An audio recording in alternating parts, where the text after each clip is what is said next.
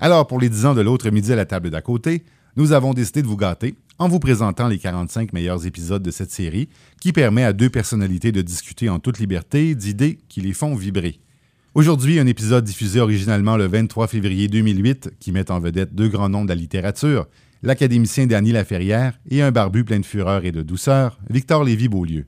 Discussion surprenante au cours de laquelle nous apprenons que le futur immortel croit, alors, que notre vénérable Victor mérite rien de moins que le prix Nobel.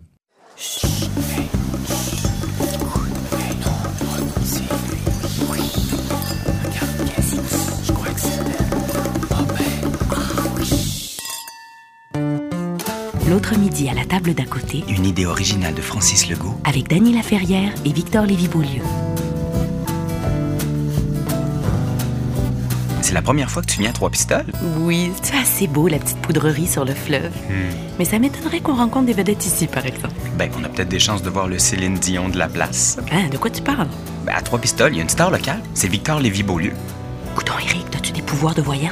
Hein? Regarde l'homme à gauche avec le béret, la barbe, les petites lunettes rouges. C'est Monsieur Beaulieu. Ah, c'est bien trop vrai. Puis il mange avec Danny Laferrière. Hein? Dany Laferrière à trois pistoles en plein hiver?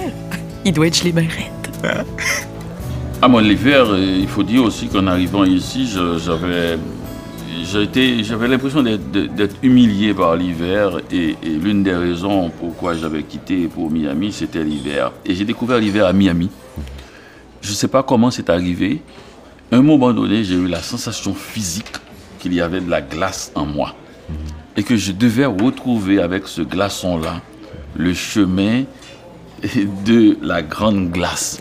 Je suis remonté au Québec et avant mon départ pour Miami, et, et- c'est la raison pour laquelle j'avais quitté même le Québec, c'est pas que j'avais peur de l'hiver, j'avais peur de avant l'hiver. J'avais peur de comment j'imaginais l'hiver. Dès septembre, j'étais comme gelé et sur place.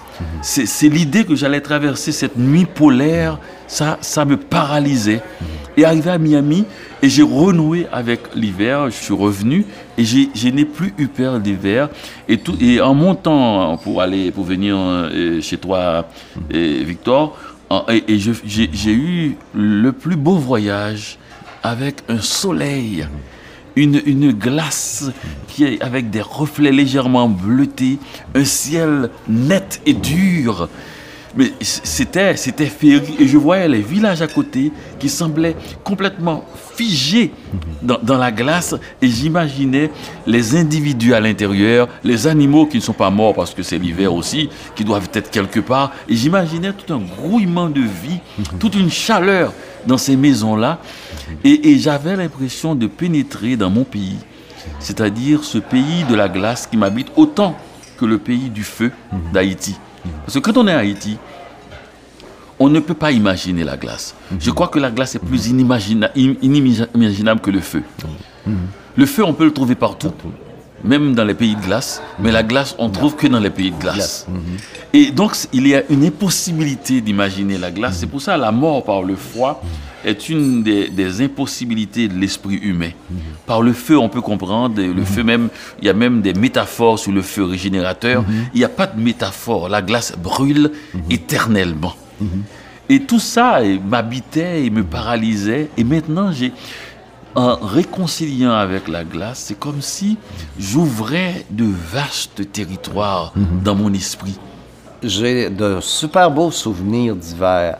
Et euh, moi, contrairement à bien des gens, surtout de mon âge, parce que souvent les gens, même d'ici qui arrivent à mon âge, commencent à moins aimer l'hiver. Et à descendre à Miami. Ouais, bon, euh, moi, il me viendrait jamais à l'idée d'aller à Miami, passer même ne serait-ce que trois semaines. Je suis déjà allé, OK, mais j'étais à Montréal à l'époque. Mais ici, moi, j'aime l'hiver.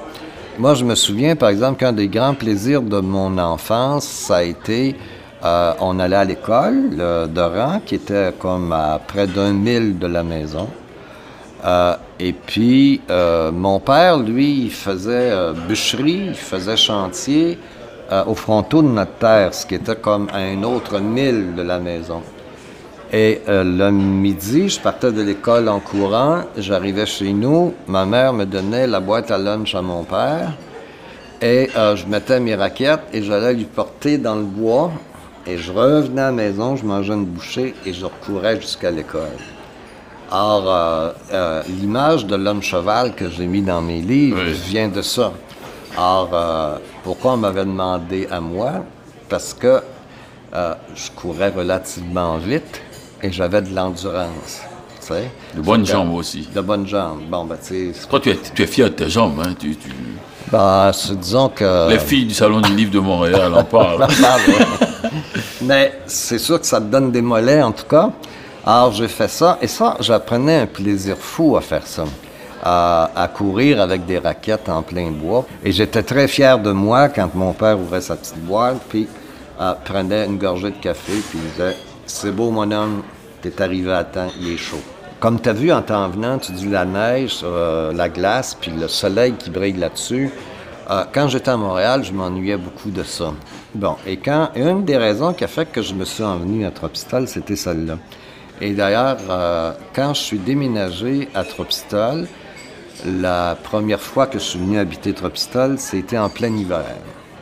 Et c'était un hiver extrêmement rigoureux. Il y avait, ma maison est quand même haute, là, euh, euh, les garde-fous des galeries, il y avait de la neige qui dépassait ça. Mais j'ai adoré cet hiver-là, comme on ne peut pas savoir. Mais ma maison, à l'époque, n'était pas euh, chauffée vraiment. Alors, j'avais juste un poêle à bois pour cette immense maison-là. Et le soir, je déménageais un petit matelas devant mon poêle à bois et je me couchais là, avec une tuque sur la tête, parce qu'il faisait trop frais. Et ça, ça me rappelait un peu le temps de mon enfance où on vivait dans une petite maison de colonisation euh, qui- que, que tu voyais le jour au travers des planches et où on était obligé de coucher, ben on couchait de toute façon cinq ou six par lit en se tassant les uns ces autres pour avoir un peu de chaleur, tu sais. Et cet hiver-là que j'ai passé là, ça me rappelait Mais tout ça. Et curieusement, ça, pour moi, c'était pas des mauvais souvenirs, c'était des beaux souvenirs. Mais c'est magnifique quand même. Et c'est certain, quand tu habites la ville, la neige est un. et, et- et pas quelque chose que tu es porté à aimer. Ça salit, ça. Bon, D'abord parce qu'elle devient sale très rapidement, tandis qu'ici, la beauté des choses, c'est que c'est toujours beau. La neige est toujours blanche. Et puis, euh, contrairement à ce qu'on peut penser, des fois, moi, je regarde les nouvelles à Montréal, puis je suis assis chez moi, puis je ris un peu en me disant, calvaire, il a tombé 7-8 pouces de neige, puis non pour 10 jours avant de déblayer ça. Alors qu'ici, tu fait un vois... reportage à la télévision Hein? là-dessus. Ouais, puis, puis sans arrêt. Alors que moi, je suis ici, il a fait, il a tombé euh, trois pieds de neige, euh, il y a euh, 12 heures, et que je peux sortir de chez moi et aller où je veux parce que tout est bien nettoyé, tout est propre et tout est beau. Ah, et ça, je trouve que quand tu vis à la campagne, c'est un avantage terrible parce que la beauté de l'hiver, elle, elle est là. Ah, ben Des fois, moi, ce que je fais, je prends mon, mon char euh, une fois de temps en temps. Là, je le fais un peu moins souvent. Dès qu'il faisait un petit vent, je m'en allais dans le troisième rang, sur les hauteurs ici. Et là, le petit vent qui soufflait vers la mer, sur cette surface glacée, c'est quelque chose, c'est une des choses les plus belles que j'ai vues de ma vie. On peut, tu Et peux là- voir le vent. oui. Tu, tu vois, tu vois le vent. soulève un et, petit et- peu et non seulement tu vois le vent, mais tu vois les différentes qualités de vent selon la longueur qu'a le, qu'a le terrain. tu sais. Bon. À certains moments donnés, c'est comme un vallon. À certains moments donnés, c'est comme un petit buton. À certains moments donnés, c'est comme une trombe qui passe rapidement. Et t'es là, moi, j'étais là, tu sais, je sors de ma voiture, puis je m'assois sur le capot, puis je regarde ça, puis des fois, je suis resté une heure, une heure et demie à regarder ça, avec l'horizon du fleuve qu'on voyait, qui reste plus qu'un petit espace euh, bleu au milieu, parce que tout le reste est gelé. Et je me disais, dommage qu'il n'y ait pas plus de gens qui puissent voir ça. Dommage, parce que c'est c'est ce que moi j'appelle de la beauté toute nue. Et, et c'est ça le vrai pays pour nous Oui. Et Quand tu parlais tout à l'heure de la promiscuité, de tous ces gens-là collés ensemble dans ce bonheur d'être créé par l'hiver, euh, pas seulement les gens, mais les, les chocolats, les plats chauds, la soupe et, et- et tout ça, je me suis demandé si la, la, la- la perte sèche démographique du Québec n'est pas liée au chauffage central beaucoup plus que la disparition des curés. Et je me suis demandé, parce que quand il fait un peu froid et tu rentres et puis tu te colles, il fait moins froid, mais pas trop chaud. Quand il fait chaud comme ça, tu, as tendance à aller dans ton coin, et à se disperser et, à faire autre chose. Et il, y a, ça, évidemment, qui a... Donc, c'est la, la BDM, c'est pour beaucoup dans notre chute démographique. C'est sûr que ça a joué. Et d'autre part... Donc, euh, Bourassa. Oui. c'est sûr que ces gens-là ont une grande part de responsabilité, tu sais. c'est pas les romans, les essais ou les pièces de théâtre de Victor Lévy-Beaulieu que je retiens, mais c'est sa série Montréal PQ à Radio-Canada. Ah oui, Montréal PQ, avec euh, Jean-Louis Millette, euh, Monique Miller. Mhm. Je trouve que c'est vraiment la meilleure série dramatique qu'on ait eue au Québec. Ouais, puis quand on parle de Dany Laferrière, on pense toujours à comment faire l'amour à un ex sans se fatiguer, mais moi, c'est Pays sans chapeau qui m'a fait triper. Je lisais ça, puis j'avais l'impression d'être en Haïti. Je me souviens, j'ai écrit un livre sur mon enfance qui s'appelle L'odeur du café. Quand j'ai écrit ce livre, ça raconte mon enfance. J'ai essayé d'être le plus proche de la réalité de ce que j'ai vécu. Les noms des rues de Petit Gouave sont les vrais noms, les noms des gens sont les vrais noms. Et j'ai une cousine, petite cousine à Petit Gouave, qui m'a dit J'ai tout trouvé. Je me demande comment un étranger peut comprendre ce livre. Il n'y a que les gens de Petit Gouave qui peuvent comprendre. J'ai dit, mais les gens de Petit Gouave sont les gens du monde entier. Ah si, les gens de Petit Gouave peuvent comprendre, le monde entier peut comprendre. Mais tu vois, c'est pas très différent. Moi, euh, quand je suis arrivé à Montréal, Montréal-Nord en plus, euh, évidemment, on, venait d'un petit rang d'arrière du pays, en arrière du pays.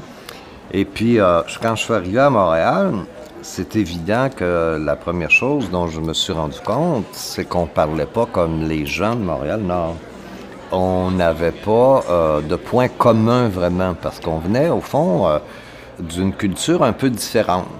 Euh, nous, quand on est à Montréal-Nord, par exemple, les mots anglais, on n'y comprenait rien, parce qu'on avait appris l'anglais à l'école de rang par une maîtresse d'école qui nous l'enseignait, qui ne parlait pas un seul mot d'anglais. Résultat, par exemple, on disait pas on the table. Nous autres, on disait on te table. Hein? La journée que moi je me souviens toujours, puis qui m'a montré que là j'étais ce que moi j'appelle pour moi un exilé intérieur, parce qu'on peut être exilé intérieur dans son propre pays. Oui. Alors, Ou de classe euh, sociale, ouais, quand on change de classe sociale aussi. Puis, alors là, le professeur m'a demandé à moi de lire un passage de Robinson Crusoe. Ben, dans ma tête, je me suis dit, là, je connais pas ce monde-là, euh, il parle déjà pas comme moi. Euh, j'ai de la misère à comprendre des fois ce qu'ils me disent. Je ne pourrais pas me, lire un passage de Robinson Crusoe. Fini. J'ai refusé de le lire. Mais j'avais un de mes frères qui était dans la même classe que moi. Et puis, il a demandé, curieusement, le deuxième à mon frère de lire. Mon frère a lu, mais comme on l'avait appris, au lieu de dire on the table, honte de table. Et là, évidemment, toute la classe est partie à rire. Et en plus, le prof, il dit à mon frère, Coudon, d'où c'est que tu deviens, toi? Et mon frère répond Saint-Jean-de-Dieu, monsieur. Toute la classe part à rire encore parce qu'à ce moment-là, l'hôpital louis La Fontaine ah! S'appelait Saint-Jean-de-Dieu. Hein? C'est un fou. Et ouais. Puis le prof a dit d'ailleurs à mon frère Tu viens de Saint-Jean-de-Dieu, mais je pense que tu devrais y retourner. Alors, on est sorti de là, puis on se pose la question, évidemment euh, on vient de Saint-Jean-de-Dieu, puis il dit, ben, tu devrais y retourner. Nous, on fait pas le rapport avec la, gros édifice gris euh, au centre euh, à, Pointe-aux-Trembles, parce qu'on la connaît pas, nous, qui s'appelle l'hôpital Saint-Jean-de-Dieu. Mais quand on a compris ça, quand tu l'as compris comme moi, là, je me suis rendu compte vraiment que je venais d'un monde bien différent de celui qu'il y avait à Montréal-Nord. Donc, il fallait que j'apprenne à le comprendre, à le connaître. Donc, l'idée, l'idée de pays, c'est pas juste un territoire. Il faut que ça rentre dans la tête des gens. C'est ça qu'on appelle la culture, au fond, commune. Là. Et puis là, tu te rends compte que tu l'as pas. Ça fait que moi, j'ai passé, je dirais, quelques années à l'apprivoiser, à la connaître et à apprendre à l'aimer aussi, parce qu'il y a ça aussi là-dedans. Mon père, toute sa vie, mon père a vécu après à Montréal, n'est jamais allé à l'ouest de la rue Saint-Laurent. Oui. Il a toujours refusé d'aller à l'ouest de la rue Saint-Laurent parce que pour lui, à l'ouest de la rue Saint-Laurent, c'était l'étranger dans l'étranger. C'était Oui. Mais c'est- ça doit être terrible. Je- je- je- on- les gens n'ont aucune idée de cela. Et, et je pense que on parle souvent ce qu'on appelle la haine du semblable. Il n'y a pas de haine plus profonde qu'entre ceux qui se ressemblent le plus. Le rejet du semblable. Qui, qui- alors qu'on peut peut-être même accepter plus un étranger, quelqu'un de différent, sous d'autres, sous toutes toutes diverses formes de, de raisons. Genre, il est différent, il nous apportera une diversité, un, un mouvement, une énergie. Mais le semblable, on sait, on l'a, on l'a mis dans son coin, on, on le sait, on l'a placé là, on sait exactement qui il est et pourquoi on ne le veut pas. Et ça doit être terrible d'être dans son pays et de sentir qu'on n'est pas dans son pays. Alors C'est- ça, c'est- c'était euh, moi-même qui suis allé quelquefois euh, à, ben, à l'ouest de Saint-Laurent, bien sûr. Euh, je suis allé, et vous voyez, c'est quand même dans mon pays. hein, Oui. C'est chez moi. Je suis allé une fois sur la montagne à Westmount. Il aurait dû avoir un Une mur. Il aurait dû avoir un mur. Ouais.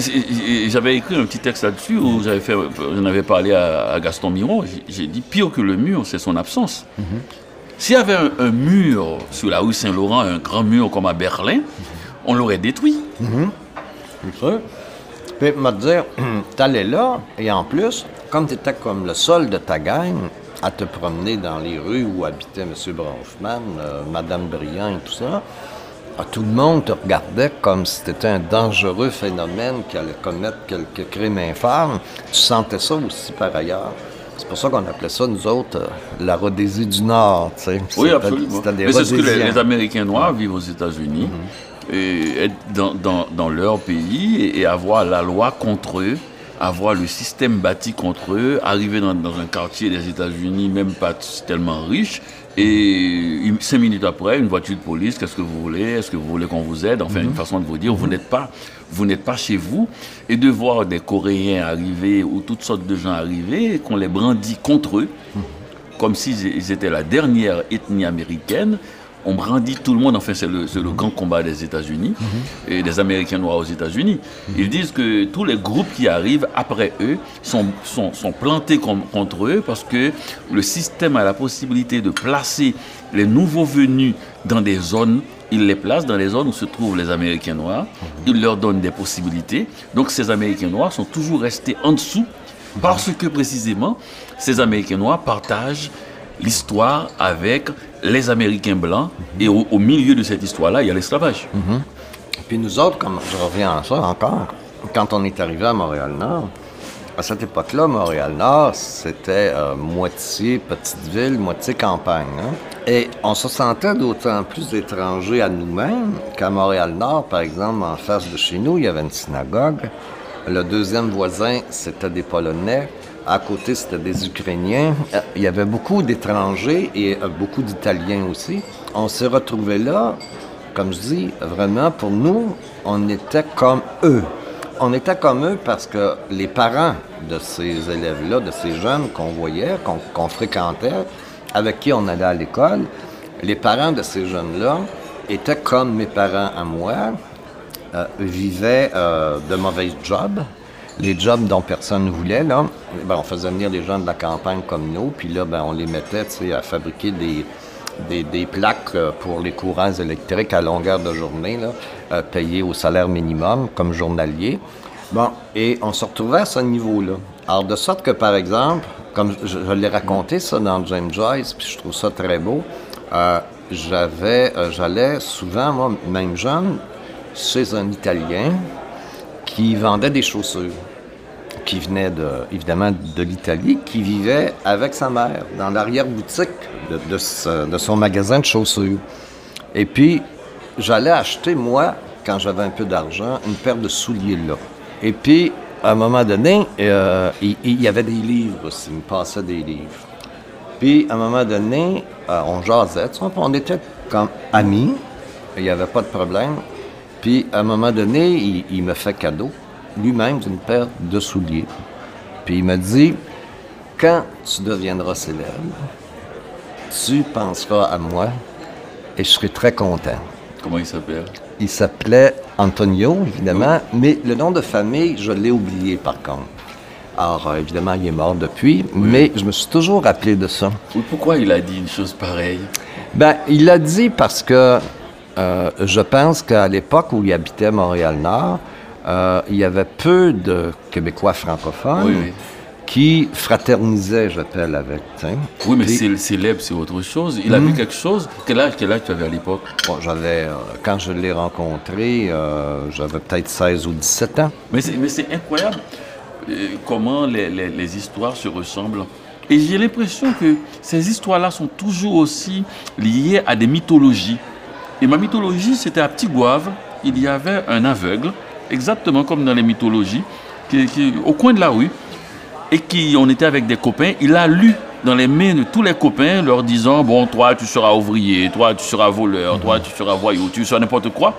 Et arrivant sur moi, il m'a dit, toi, tu seras un grand voyageur. Et naturellement, les autres, puisque personne n'avait quitté Petit Gouave déjà, les autres étaient effarés et moi-même aussi, je ne savais pas parce que je n'avais aucune conscience d'une individualité étrangère, quelque chose de, particulier. Et j'étais là aussi effaré, j'étais comme les autres, et je sentais quand même que même s'il disait n'importe quoi, que cette parole allait avoir une influence sur moi. Et me voilà en 2008 à Trois Pistoles, et ça fait 32 ans que j'ai quitté mon pays. C'est un chiffre, hein. 30 32 ans. 32 ans que j'ai quitté mon pays. Je me souviens quand j'étais arrivé à Montréal, j'avais rencontré quelqu'un dont on m'a dit avec effarement que ça faisait, cela faisait 11 ans qu'il avait quitté Haïti.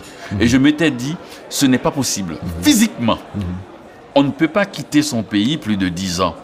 Mais tu sais, la plupart des gens et qui viennent du tiers-monde et qui restent longtemps, c'est parce qu'il y a une impossibilité de retourner chez soi.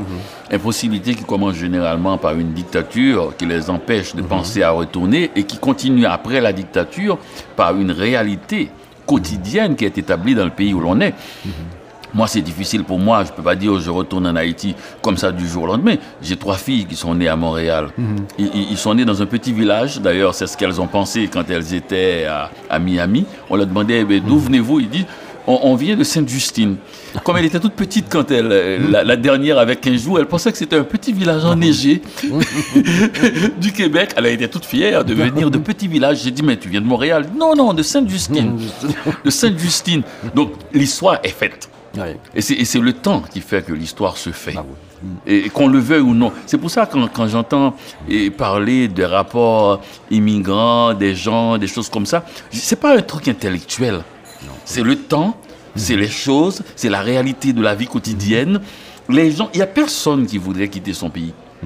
On quitte pour mille raisons. Et il n'y a personne qui voudrait rester à l'extérieur. On y reste pour mille raisons. Mais il n'y a personne qui peut échapper à sa vie aussi. Parce que, naturellement, quand on, quand on vit, par exemple, dans un autre pays, on se dit que euh, chez soi, c'est meilleur. Mais quand on y réfléchit, on se dit pourquoi on n'y est pas alors Ah ouais.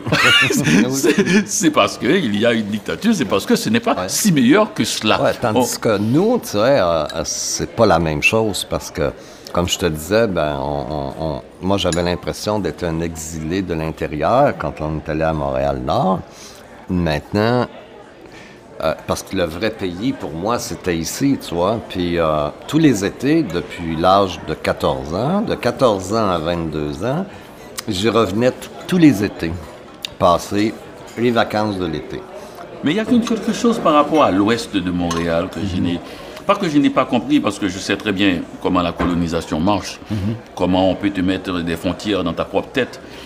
Mais je me suis toujours demandé s'il n'y avait pas l'impression d'une reddition. C'est-à-dire, j'entends tout le temps les gens dire je ne suis pas allé ou je ne veux pas aller à l'ouest de la rue Saint-Laurent ou je ne suis pas allé ou c'est comme si on avait accepté la frontière comme s'il y avait une bataille qui était perdue, et alors que c'est le territoire national. Comment tu, tu, vis ça? Comment tu vois ça? C'est, assez, d'abord, euh, c'est assez étonnant que ce soit de même, mais je pense que c'est compréhensible. À l'ouest de Saint-Laurent, la seule place où les Canadiens français, vraiment, euh, l'ethnie canadienne-française allait, c'était au Vieux Forum de Montréal, qui était à l'ouest de la rue Saint-Laurent. À part ça, les gens connaissaient la rue Sainte-Catherine pour ça, mais le reste, non. Euh, D'abord parce que, tu vois, à, à, Westmont, il y avait une clôture qui, euh, pas n'importe qui qui venait de l'autre côté pouvait y entrer. Et euh, Westmont et tout ça était fait de telle façon que c'était les bourgeois euh, anglais, les boss anglais qui étaient là. Et on se mêlait pas aux boss et les boss voulaient pas que tu te mêles à eux. Alors, c'est commencé tranquillement de même.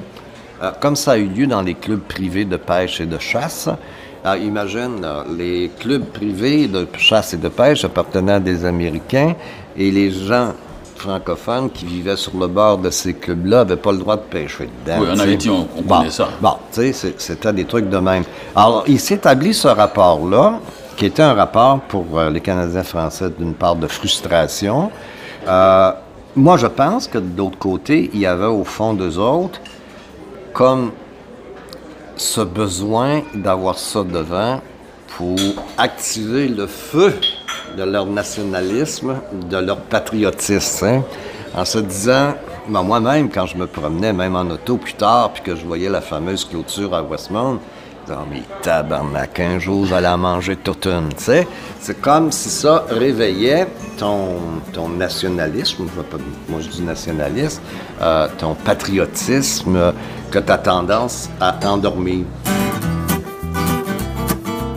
Après la grosse tempête médiatique entre Pauline Marois et VLB autour de l'enseignement de l'anglais au primaire, tu trouves pas ça drôle que Danny Laferrière fasse comme si de rien n'était, puis qu'il en parle même pas à Victor Lévy? Ben, je sais pas, peut-être que. Peut-être que Danny et Victor Lévy, c'est juste deux auteurs qui ont envie de jaser entre auteurs. Il faut dire que j'ai j'ai un parcours très personnel. Depuis Haïti, j'étais déjà un étranger dans sa ville natale. Je, je ne vivais que pour lire. Et en arrivant au Québec, très rapidement, je me suis dit, la, la seule chose qui, qui m'importe, c'est de continuer à vivre comme je vivais en Haïti.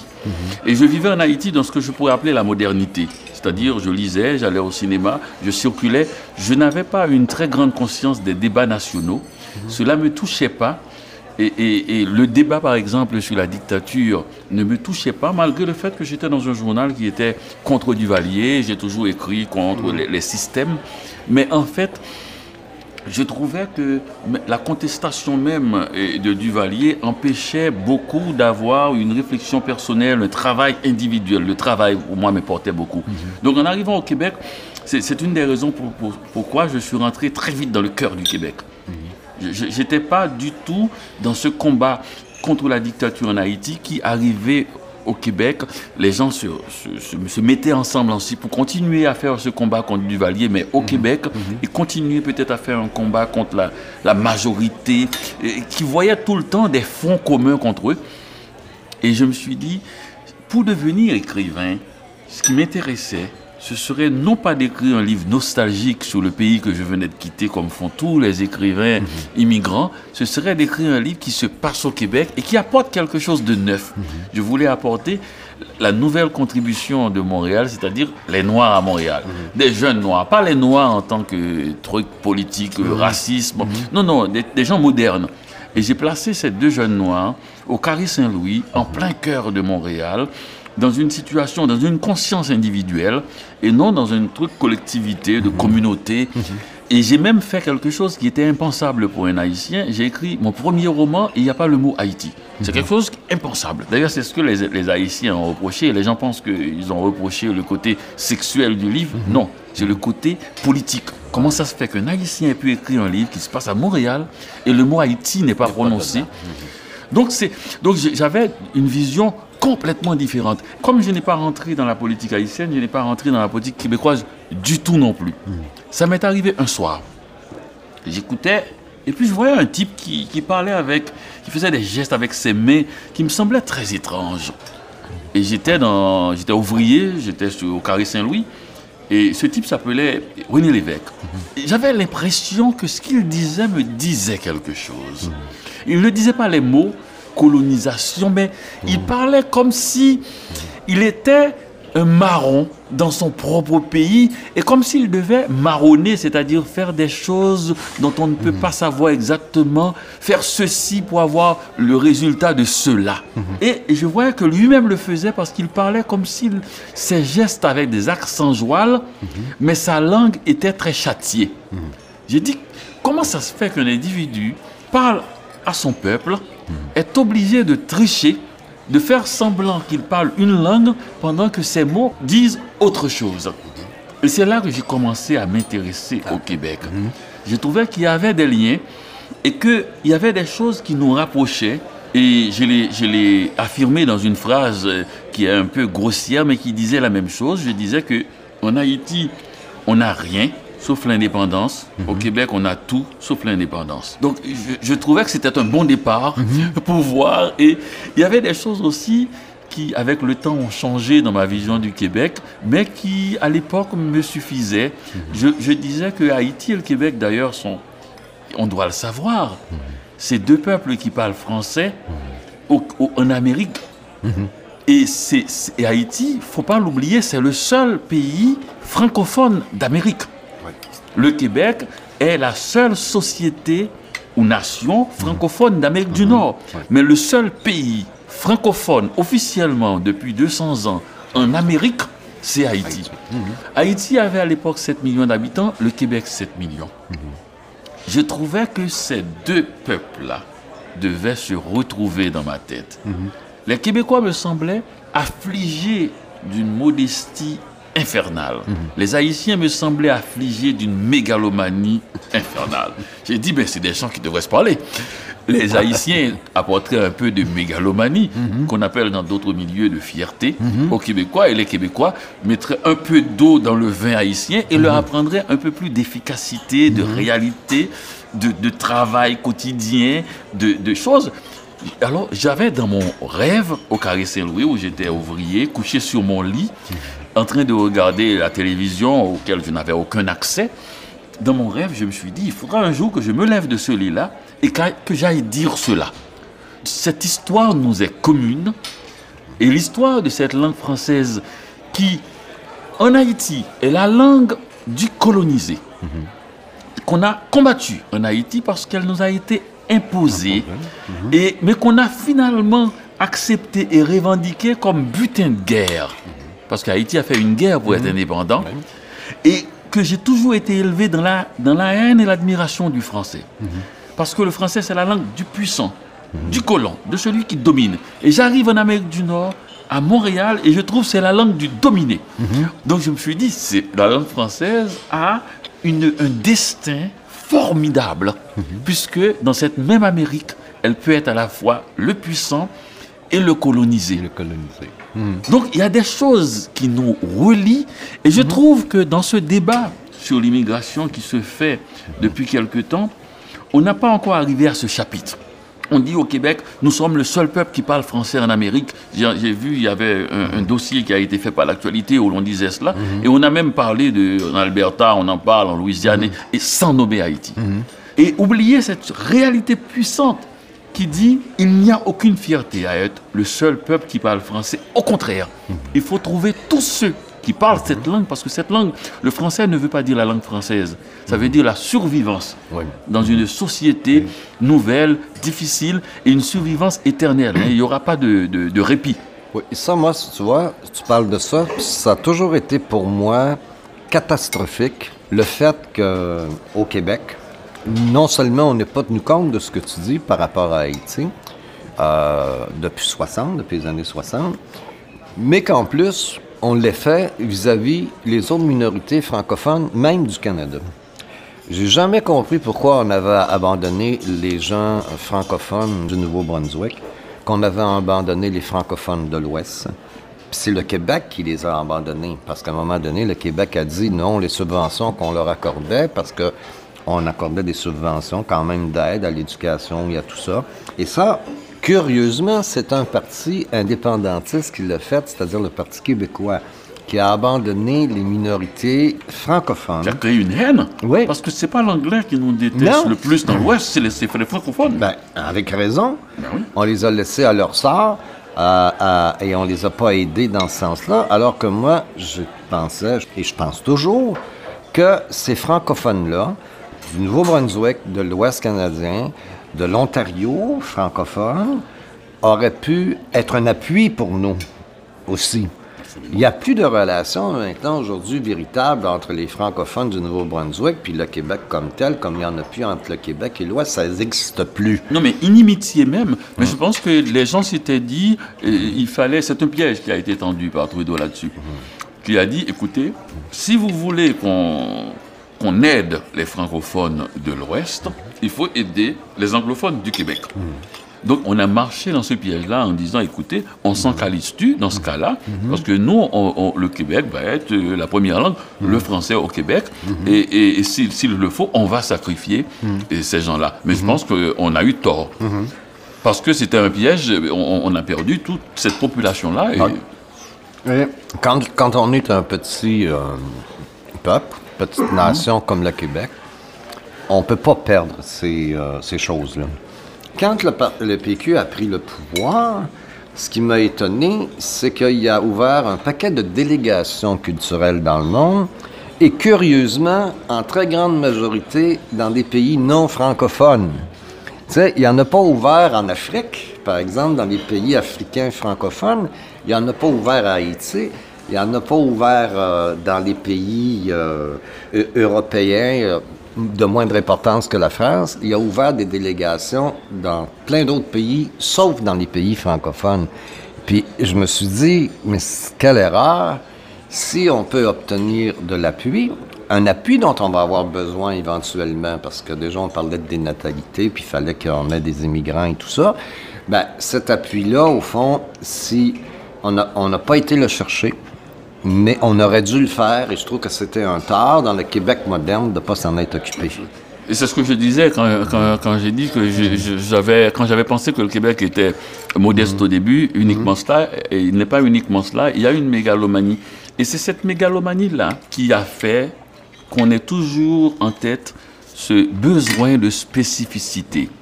On est celui qui se bat pour la langue française presque au monde. Et, et c'est- et- et je me demande si ce n'est pas lié à... Parce que j'ai vu Haïti faire la même chose. On est le- la première république noire indépendante du monde. Et on voudrait qu'il n'y en ait pas d'autres presque.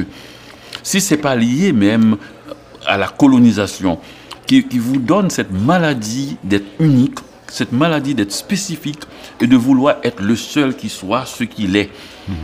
Parce que les, les autres puissances, l'esprit colonisateur, c'est un esprit rassembleur. Il, ramasse tout. Les Américains ramassent tout ce qui parle anglais dans le monde. Les Français de France ramassent tout ce qui parle français dans le monde. Et qui est-ce qui leur donne cela? Les Belges. Les Belges, au lieu de dire euh, Brel est avec nous, c'est dernièrement, ils préfèrent donner ça à la France en disant il, il- il a dit du mal de nous, on n'en a pas besoin. Alors que tout esprit intelligent doit dire du mal de son, de son pays. Il doit contester sa, sa- sa- sa culture, sa société. Donc, il y a toujours ces petits, entre guillemets, qui sont toujours à donner aux grands ce qu'ils ont de meilleur. Je pense que tu as raison là-dessus, puis en même temps, on pratique dans le pays même l'envers de ça. Hein? On pratique l'envers de ça. On, on refuse souvent sa propre culture, On- hein? comme on fait au Québec. Tu sais, euh, euh, faut pas se le cacher. euh, moi, ça m'a été. J'ai trouvé ça tellement catastrophique quand, à l'époque que Lucien Bouchard était premier ministre du Québec, et que là, on disait on fait une offensive internationale sur la culture québécoise. Le placard qui a été publié dans les journaux, aussi bien québécois que français, disait textuellement la culture québécoise, c'est ce qui s'exporte. Et ça, c'était symbolique, euh, c'était typique de, de ce qu'on faisait chez nous. Essayer de comprendre que dans un pays comme le nôtre, qui a besoin de sa culture euh, tous les jours, Pour vivre, façon- pour vivre. pour vivre et, puis, et pour euh, se développer aussi, à essayer de comprendre qu'un pays comme le nôtre, par exemple, que quelqu'un comme Robert Lepage soit joué partout dans le monde, sauf dans son propre pays, le Québec. Tu sais, Robert Lepage, ça ne vient pas à Rimouski, ça ne va pas à cette île. Mais on est prêt, par exemple, à l'envoyer euh, À Danemark, au Danemark, au Japon, au fin bout du Japon, au fin bout du monde, c'est correct. La culture québécoise, c'est ce qui s'exporte, c'est pas ce qui se vit chez soi d'abord. Et ça, je trouve ça dommage pour notre culture. Souvenons-nous, par exemple, de la ministre Claire Kirkland Casgrain, quand on a voulu présenter les belles-sœurs à Paris, elle a dit Moi, jamais je ne subventionnerai quelque chose comme ça. Les belles-sœurs, c'est indigne de nous représenter à l'étranger. Tu vois? Il y avait toujours, et, et ça, moi qui ai connu un peu René Lévesque, qui a connu pas mal de ministres euh, de son entourage, sauf exception, il y avait ce côté, j'appelle un peu dédaigneux, de ces gens-là par rapport à la culture québécoise. Mais pour quand même revenir à, à des, des- des- des grandes pointures québécoises, je dois dire que je milite, moi, depuis quelque temps, et j'aimerais bien que Victor Lévy-Beaulieu soit le premier prix Nobel québécois.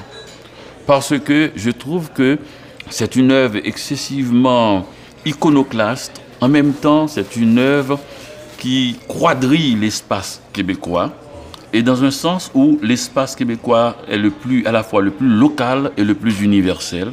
Cette œuvre-là, ce serait intéressant qu'elle soit acclamée universellement pour, dans notre mentalité de coloniser, que l'éclat puisse nous retourner parce qu'il se trouve que pour qu'une œuvre soit connue au Québec, il faut qu'elle passe par le circuit international. Je vais te faire une révélation euh, de jeunesse. Euh, quand j'avais 15 ans, j'ai gagné le prix de l'Almanach Beauchemin. Et puis on m'avait demandé de, de dire, euh, quand j'avais gagné le prix, euh, un, un petit mot, de mettre un petit mot. Et puis j'avais écrit comme ça, mais c'était pour m'amuser, remarque. Hum? J'avais écrit euh, Rêve d'être le premier Québécois à remporter le prix Nobel. Ah tu sais, bon, pour moi, c'était important. Je voulais être le meilleur. Participer, juste participer, moi, ça m'a jamais intéressé. Euh, j'ai joué au hockey, puis il fallait que je gagne. Tu sais, puis ça m'écœurait quand je gagnais pas. Je jouais au 4, il fallait que je gagne. Bon, euh, dans ce sens-là. Puis écrire, pour moi, c'était pareil.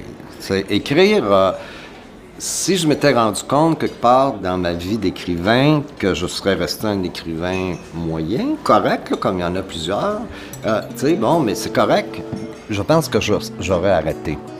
Parce que ça m'aurait pas satisfait. Fait que j'ai dit non quand euh, j'ai décidé vraiment à 19 ans d'écrire, j'ai dit je vais être le plus grand, le meilleur. Il n'y a rien à faire. C'est comme ça. C'est comme ça. As-tu remarqué, Dany Laferrière, il a perdu du poids? Puis ses sourcils ont blanchi, ça lui fait un visage tout doux. Il a l'air tellement admiratif devant Victor Lévy, on dirait un jeune étudiant qui parle à son prof. Moi, celui qui m'étonne, c'est VLB. Tu sais, quand on le voit à télé, quand on l'entend à la radio, on nous montre toujours son côté polémiste, enragé. Je suis surpris de le voir aussi paisible, pacifique.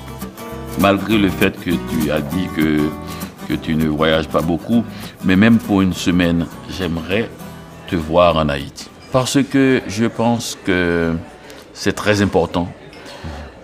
Les, Haïtiens ont à peu près 60 ans depuis qu'ils sont au Québec. Ils étaient venus dans les années 60 précisément, comme professeurs, comme médecins.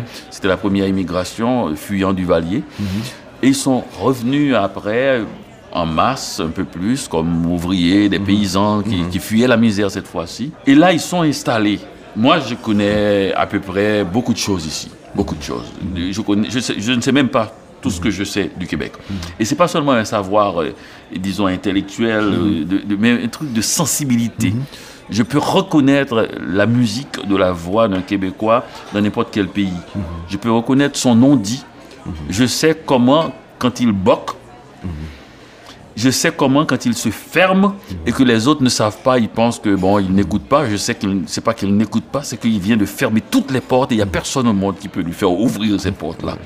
Donc je connais et je me demande s'il n'était pas temps à ce que des Québécois qui ont une voix importante puissent témoigner d'Haïti, pas dans le sens politique pour dire qu'il y a ni même de la misère, dans le sens de la vie quotidienne. Connaître quelqu'un qui ne te connaît pas, c'est un manque pour les deux. Parce qu'il y a un dialogue qui devient impossible et, mine de rien, on peut se parler et on se parlera toujours sur un seul terrain. Alors qu'il existe entre nous là deux terrains. Et ce terrain-là, j'aimerais un jour revenir faire une conversation avec toi et qu'on puisse se parler sur les deux terrains. N'importe quand. Non, je, je détesterais pas ça du tout. Je le sais, c'est pour ça que je, je fais la, la demande officielle. Une fois, j'avais dit ça à, à Bernard Landry. Je lui ai dit, mais tu parles, tu parles, tu dis les Haïtiens t'écoutent pas. J'ai dit, mais va en Haïti. Les Haïtiens peuvent ne pas comprendre qu'est-ce que ça veut dire l'indépendance du Québec, ici, ceux qui sont ici. Mais si tu vas leur parler d'Haïti, tu, tu, tu es debout à Port-au-Prince, dans une rue de Port-au-Prince, tu dis, écoutez, je ne peux pas comprendre que des Haïtiens qui se sont battus, qui ont fait la guerre pour être indépendants, ne puissent pas comprendre une chose aussi simple qu'un autre peuple qui, qui- qui puisse avoir le désir d'être indépendant. Je te jure que les Haïtiens de Montréal vont pour la première fois entendre. Parce que tu l'as dit, du terrain de chez eux. Oui. Quand tu parles au Québec, ils t'entendent pas parce que ils emmagasinent pas, ils savent pas de quoi. À chaque fois, ils me disent mais de quoi ils parlent là quand ils parlent d'indépendance? C'est plein de finasseries. Parce que eux dans leur tête, on fait la guerre et on devient indépendant. ouais, voilà, mais puis quand tu parles, c'est juste de finasserie, des finasseries. Ils ont un peu raison aussi. pas mal raison. non, mais pour en revenir à Haïti, euh, je vais te dire que je serais euh, très heureux d'y aller. J'ai refusé d'aller à plusieurs endroits où j'ai été invité parce que ça ne me tentait pas. Euh, justement, pour une des raisons que tu viens de dire, ça ne me tentait pas parce que même en Irlande, après avoir tout lu ce que j'ai lu sur l'Irlande, euh, appris quasiment les cartes, la carte géographique de l'Irlande par cœur, euh, j'ai l'impression d'être déjà allé partout en Irlande. Ça veut dire que j'arriverai là et euh, je serai, on va dire, comme chez moi. Fait que tandis que tu as raison, en Haïti, c'est- c'est à part les quelques lectures que j'ai faites, les quelques auteurs que j'ai lus, et puis aussi euh, les quelques documentaires que j'ai vus, je connais absolument rien d'Haïti. sais. Ce serait intéressant. Oui. Non, non, je suis pas contre du tout l'idée. C'est les deux sociétés francophones d'Amérique. Oui. Les deux seuls. Les deux seuls. Il est temps d'entendre ces mots de plus en plus souvent. C'est un pays étrange qui était sous une colonisation avec une sorte de névrose coloniale parce que la colonisation française, même espagnole, portugaise, anglaise était là. Et cette colonisation, cet esprit la colonisation, il y a eu quand même des combats pendant tout le début du XXe siècle aussi. En 1928, Jean Price Mars a écrit un livre et qui est bien québécois, qui s'appelle Ainsi parla l'oncle, où il disait aux gens arrêtez de faire ce bovarisme culturel, de vous prendre pour des Français que vous n'êtes pas. Essayez de regarder d'où vous venez. Il faisait référence à l'Afrique aussi, et où vous êtes, c'est-à-dire vous êtes en, Am- en Amérique. Et c'est là que Césaire a dit Haïti est le pays où la négritude s'est mise debout pour la première fois, en référence à l'indépendance. C'est c'est un pays où plus tard, cette négritude, ce combat pour la fierté, s'est changé en indigénisme, c'est-à-dire une sorte de quelque chose de fermeture de l'esprit et qui a donné du Valier. Duvalier a dit, par exemple, vaut mieux un dictateur noir qu'un colon blanc. Les gens se sont dit, pourquoi deux, monstres On peut les refuser tous les deux. Tous les deux. Pourquoi nous donner ce choix-là Je pense que les, les dictateurs font toujours ça. Ils vous donnent toujours un choix, comme s'il n'y avait que ce choix-là. Et c'est c'est intéressant de voir quand même que malgré tout, ce pays dont on dit qu'il a connu 32 coups d'État, c'est- on peut lire l'histoire d'une autre manière en disant aussi que pendant 32 fois le pays s'est relevé à chasser ce dictateur-là et qui a été obligé d'une- d'une- sur un autre visage de revenir pour refaire un autre. Un autre. Donc l'histoire de la résistance haïtienne n'a pas été très bien. Ce qu'on sait, c'est plutôt ces nombreuses chutes. On ne connaît pas à chaque fois qu'il s'est relevé. Et là, je trouve qu'on se- qu'on ressemble aussi au Québec. Cette, méconnaissance de la résistance et c'est plutôt une trop grande connaissance des faiblesses, des chutes, des tombées. Ah ouais. C'est comme, au Québec, c'est comme si on se disait, euh, on le fera pas parce que ça marchera pas. Voilà. Tu sais, hum? C'est un peu ça, tu sais. Oui, oui, oui. Là, ben ouais, mais si on le fait puis ça marche pas, là, tu sais. Un, un coup que ça marche pas, Ben, un coup puis ça marche pas, qu'est-ce qu'on fait après? Qu'est-ce qu'on fait après, tu sais? Eh bien, on refait. On refait. ben, On refait, comme dit Mohamed Ali. eh bien, c'est pas parce qu'il n'a pas gagné qu'il n'est pas un champion. Ouais. Et puis, au prochain match, je vais vous le prouver. Absolument, Bon. absolument.